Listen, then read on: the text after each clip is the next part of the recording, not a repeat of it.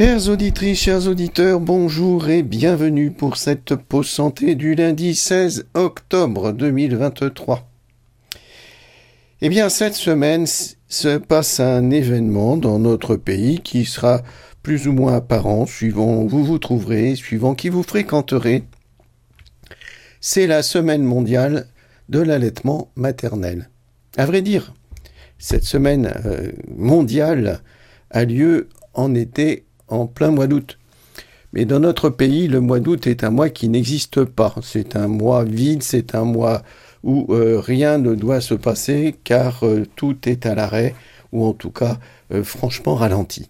Donc il a été décidé chez nous par les gens qui s'occupent de ce sujet de reporter la semaine mondiale de l'allaitement maternel à un moment où on est plus disponible pour en parler ou en entendre parler, c'est-à-dire maintenant en plein mois d'octobre. Qui organise cette semaine de l'allaitement maternel? Ben, Je vais vous dire en vérité, mais c'est un secret. Eh bien, c'est un complot des bébés, des bébés déjà nés ou des bébés à naître, qui manifestent vigoureusement pour défendre leur droit tout à fait légitime d'accès au sein de leur maman. Car en effet, c'est ce qui est prévu par la nature, et euh, chez aucun autre mammifère, c'est-à-dire porteur de sein, euh, la question ne se pose. Alors, dans l'espèce la plus évoluée, croit-on, celle qui a le plus fort potentiel du fait d'un cerveau très développé, eh bien, les bébés sont menacés de ne pas avoir accès au sein de leur maman, qui pourtant qui pourtant sont prévus à cet effet. Parce que euh, même s'ils sont euh, considérés comme étant des, atouts de charme, euh, charme d'ailleurs qui n'a pour, pour seul destin que d'attirer le mâle qui va féconder cette charmante femelle, eh bien ces seins sont destinés, in fine, à produire du lait pour nourrir un bébé. On va décider dans notre espèce très mentalisée que oui, l'allaitement maternel, c'est bon pour les bébés, c'est même ce qu'il y a de meilleur. C'est vraiment très intéressant qu'on ait besoin de faire des études pour déclarer que ce qui est prévu par la nature, c'est ce qu'il y a de meilleur pour un bébé. Alors, euh, pourquoi peut-on se poser cette question? Eh bien, c'est parce que on a euh, dévié terriblement dans l'utilisation d'un ersatz, d'un itinéraire bis, d'un moyen de recours et de secours qu'est le, le, lait industriel euh, transmis à l'intermédiaire d'un biberon et d'une tétine en caoutchouc ou en silicone, euh, qui n'a pas du tout de comparaison à tenir avec le contact du sein maternel. Eh bien, on a profité de l'existence de ce remède de ce recours pour les, les pauvres et rares bébés et mères qui ne peuvent pas communiquer par l'intermédiaire du sein, pour en faire une alternative euh, à part égale, quasiment. Quand une femme arrive en maternité, euh, avec des contractions qui annoncent qu'elle va bientôt être maman, euh, dans les questions qu'on lui pose, on lui dit, et vous allez euh, ne donner quoi à votre bébé pour le nourrir? Vous lui donnerez le sein ou vous lui donnerez le biberon du genre 50-50, kiff-kiff Alors que ça n'a absolument rien à voir. Ça n'a absolument rien à voir. Pour un bébé, le biberon et sa tétine artificielle, c'est la poupée gonflable. Hein. Ça n'a rien à voir euh, avec ce qu'il pourrait trouver comme bonheur et comme satisfaction sur le sein maternel. Alors, cette alternative est extrêmement fâcheuse parce qu'elle est rentrée dans les usages sociétaux et euh, effectivement on va entendre des grands-mères qui disent à, leur fille pourquoi tu t'embarrasses avec ça? Moi je t'ai donné le biberon c'était beaucoup plus simple. En plus ton père pouvait le donner et puis regarde hein, tu n'en es pas morte tu es devenue une belle femme euh, sans jamais avoir eu accès à mon sein. Oui alors euh, aujourd'hui, si on veut être scientifique, on va démontrer que ben non, c'est pas du tout équivalent. Euh, parce que l'allaitement, la nourriture au biberon, le lait industriel, indépendamment du fait qu'il que sa fabrication n'est pas du tout écologique, c'est un désastre écologique, la fabrication du lait maternel. Vous pouvez aller chercher les travaux à ce sujet, il y en a. Eh bien, ça ruine le métabolisme de l'enfant et ça le prédispose à tout ce qui aujourd'hui euh, envahit euh, le monde de la santé, c'est-à-dire les allergies, c'est-à-dire les troubles métaboliques et l'obésité. Et tout ceci est majoré par euh, l'allaitement, allaitement, j'ai peine à utiliser ce terme artificiel, par les laits industriels, et n'est réservé par l'accès naturel au sein maternel et au lait maternel. Alors, vous voyez, dans les propos, hein, c'est extrêmement pervers on, considère qu'on peut euh, ne pas nourrir son enfant et que ça va très bien. Mais vous savez que ce n'est qu'un début, parce que euh, je ne t'ai pas mise au monde, je ne t'ai pas accouché parce que la césarienne t'a sorti. Et regarde, tout se passe très bien. Ben voilà, hein, pas besoin d'allaiter, pas besoin d'accoucher. Et même, regarde, euh, je t'ai eu sans faire l'amour. je me suis fait inséminer en Belgique et j'ai pas eu besoin de mon compris d'un homme pour t'avoir, mon bébé alors, euh, dans quel monde vit-on exactement là? Il se passe quoi? C'est quoi ce, cette soi-disant évolution? C'est pas une évolution. Là, on est en train de sombrer dans quelque chose d'extrêmement grave. On, on est, on s'éloigne étape par étape de ce que la nature a programmé. Elle a programmé quoi la nature?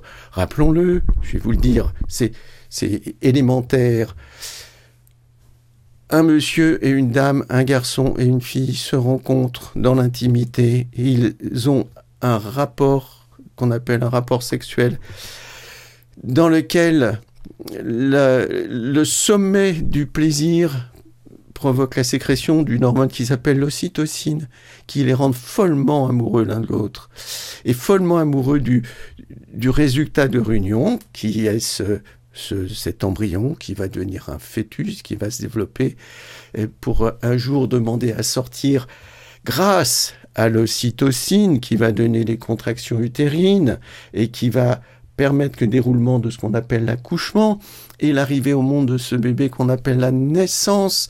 Et cette maman qui aura été imprégnée par l'ocytocine regarde son bébé avec euh, un, amour qui dépasse tout ce qu'on peut imaginer. Elle est folle, elle est fada de son bébé. Elle, elle ne tient, elle n'envie que d'une chose, c'est de serrer contre elle. Et lui, quand il est serré contre sa maman, il a le nez qui va chercher à droite, à gauche, il pousse sur ses pieds jusqu'à ce qu'il ait trouvé la place qu'il cherche, parce qu'il est programmé pour ça et il va attraper le bout du sein et il va se mettre à téter. Et cette succion va provoquer la sécrétion d'ocytocine qui continue d'imprégner le cerveau de cette femme et qui la rend encore plus amoureuse de son bébé. Il n'y a pas besoin de se demander comment on va faire pour euh, euh, supporter d'être réveillé par son bébé en pleine nuit, supporter euh, les douleurs de l'accouchement, supporter les douleurs consécutives à la sortie du bébé au niveau du périnée, bah oui, parce qu'il y en a, c'est évident. Les douleurs, peut-être qu'on aura au niveau des seins, parce que le bébé, il tête avec une certaine vigueur, et puis des fois, on s'y prend pas très bien, ni lui, ni la maman. Hein et tout ceci, comment la mère le supporte-t-elle? Bien, elle le supporte parce qu'elle y pense même pas, parce qu'elle est fait les fadas de son bébé à cause de cette hormone qui, depuis son orgasme de conception n'arrête pas de la suivre et de la poursuivre. Et ça va se produire comme ça. C'est cette ocytocine est le, le support de l'instinct maternel, le support du lien d'attachement très fort qui se crée entre une mère et son enfant si on leur fiche la paix, si on les laisse vivre ce qu'ils ont à vivre. Mais manque de chance, dans notre monde, on ne laisse pas vivre ce qu'il y a à vivre. Pourquoi? Bien parce que on est dans une société humaine qui euh, diffuse des messages et ces messages vont pas toujours dans le sens de ce qui se joue naturellement, spontanément. On, adore aller contre nature dans l'espèce humaine. Et pour aller contre nature, eh bien déjà on va contre nature au niveau de la conception. Et on va concevoir un bébé à un âge tardif. Oui, 30 ans, c'est tard. À 30 ans, on est déjà engagé dans la vie, on a déjà une profession, on a déjà des, charges, on a déjà des dettes, on a déjà plus assez de place pour un bébé. Parce qu'un bébé demande de la place. Un bébé, demande non, pas seulement neuf mois de la grossesse, mais il demande deux ans euh, au total euh, de son début de développement pour que ça se passe pas trop mal par la suite. Hein. Euh, je dis toujours que les gens qui s'occupent des bébés sont des pépiniéristes de l'humanité. Il faut rappeler aux gens que quand on plante un arbre dans son jardin, on va pas prendre celui qui est tout tordu au départ, on va prendre de préférence celui qui a la meilleure présentation et on va l'entourer de mille précautions, protections. On va éviter, si on habite près de la forêt, qu'il soit dévoré par euh, euh, les, chevreuils, par exemple, qui adorent les petites pousses. Hein, si euh, il y a des risques de parasites, on va protéger contre les parasites. Enfin, on va entourer ce petit arbre de mille précautions pour que ça devienne un bel arbre des dizaines d'années après. Et pourquoi ne prend-on pas autant de précautions avec une petite pousse d'humain qui ne demande que à être bien accompagné dans les tout premiers temps de sa vie et non pas dans les euh, quelques 30 ou 60 premiers jours? C'est tellement peu, 60 jours dans la vie d'un homme. Pourquoi n'accorde-t-on pas au bébé le temps nécessaire pour qu'ils aient un bon engagement dans l'existence, suspendu au sein de leur maman quand c'est nécessaire. Maman qui va y trouver son compte parce que euh, connaissez-vous image plus jolie que une maman qui donne le sein, un bébé au sein de sa maman? Il n'y a pas de chose plus émouvante. Et contrairement à ce qu'on peut croire, presque toutes les mamans ont très envie d'avoir un bébé au sein mais elles vont être déconditionnées pour beaucoup, déconditionnées peut-être parce qu'elles auront vécu dans leur vie personnelle, parce que la vie personnelle n'est pas toujours euh, faite que de choses agréables et charmantes. On, entend en ce moment beaucoup sur les ondes parler des maltraitances, et en particulier des maltraitances sexuelles que que subissent les petits-enfants. Et ça, c'est sûr que ça n'éveille pas tellement à une sensualité qui ouvrirait euh, à la maternité et à l'accueil d'un bébé sur son sein. Il va falloir réparer d'abord toute cette affectivité qui a été blessée, meurtrie, handicapée. Donc, euh, il est vrai que toutes les mamans euh, n'ont pas la même réaction à la naissance de leur bébé, qu'elles n'ont pas toutes cette même spontanéité pour avoir ce bébé au sein. Mais il faut savoir aussi que les bébés sont très forts et que souvent c'est eux qui vont occasionner la réparation. C'est eux qui vont euh, amadouer leur maman, qui vont. C'est les bébés qui donnent la direction hein, aux parents. Euh, les parents, euh, quand ils sont inexpérimentés, ben c'est une chance parce que finalement, s'ils se mettent au service de leur bébé, eh bien les choses ont bien des chances de se passer mieux. Alors, les bienfaits de l'allaitement, on en fait une histoire de diététique, parce que de, regardez dans notre monde, quand on parle de manger, on parle de diététique. C'est dramatique. Euh, le manger, c'est bien autre chose qu'un diététique. C'est c'est une pulsion de vie, le fait de se nourrir. Et le bébé qui vient au sein de sa maman, il y vient parce qu'il est dans cette pulsion de vie. Il a envie du sein. Et euh, les bienfaits de l'allaitement, quand on regarde dans les lectures, c'est pas seulement c'est bienfaits diététiques, c'est ce bienfait psycho-affectif, c'est parce que par l'allaitement, il est tellement facile de s'attacher à son bébé, il est tellement facile de créer les liens qui vont tenir toute une vie parce que euh, à tous les âges, quand on est dans la détresse, on appelle ça maman. Et à tous les âges, une maman se sent concernée par ce qui arrive à ses enfants. Et ça, c'est quelque chose qui coule dans le dans les veines et qui coule dans la, bouche d'un bébé, qui coule avec le sang et avec le lait. D'ailleurs, euh, un pays où coule le lait et le miel, vous voyez, c'est quand même quelque chose qui symbolise, c'est une phrase biblique, hein, mais c'est quelque chose qui symbolise, euh, je pense, euh, cette maternité nourrissante, cette maternité qui nourrit d'affection en même temps qu'elle nourrit de lait. Il y a un monsieur à côté des dames qui donne le sein et il faut pas croire que ce monsieur il est frustré s'il peut pas donner le sein. Oui, d'accord. Nous savons, nous les hommes, que nous ne pouvons pas porter un bébé dans notre ventre. Nous savons que euh, nous ne pourrons pas nourrir de nos seins le bébé qui naîtra. Mais c'est le temps de la maman, c'est le tout premier temps d'existence. On est dans les prémices euh, de ce développement de l'individu, et il est bien évident que la place du père va se trouver dans la suite, et la place du père dans cette première période de la vie, elle a été bien soulignée par euh, la commission des mille jours. On a dit il n'y a pas de maman sans papa, hein. et, ce papa il est là pour protéger cette euh, petite cellule naissante. Il admire cette fusion qui existe entre la mère et l'enfant, même si l'enfant est sorti du corps de la mère. Et il est là pour les protéger, il est là pour leur créer les bonnes conditions pour que ça puisse se jouer, que ça puisse se vivre dans la meilleure harmonie possible.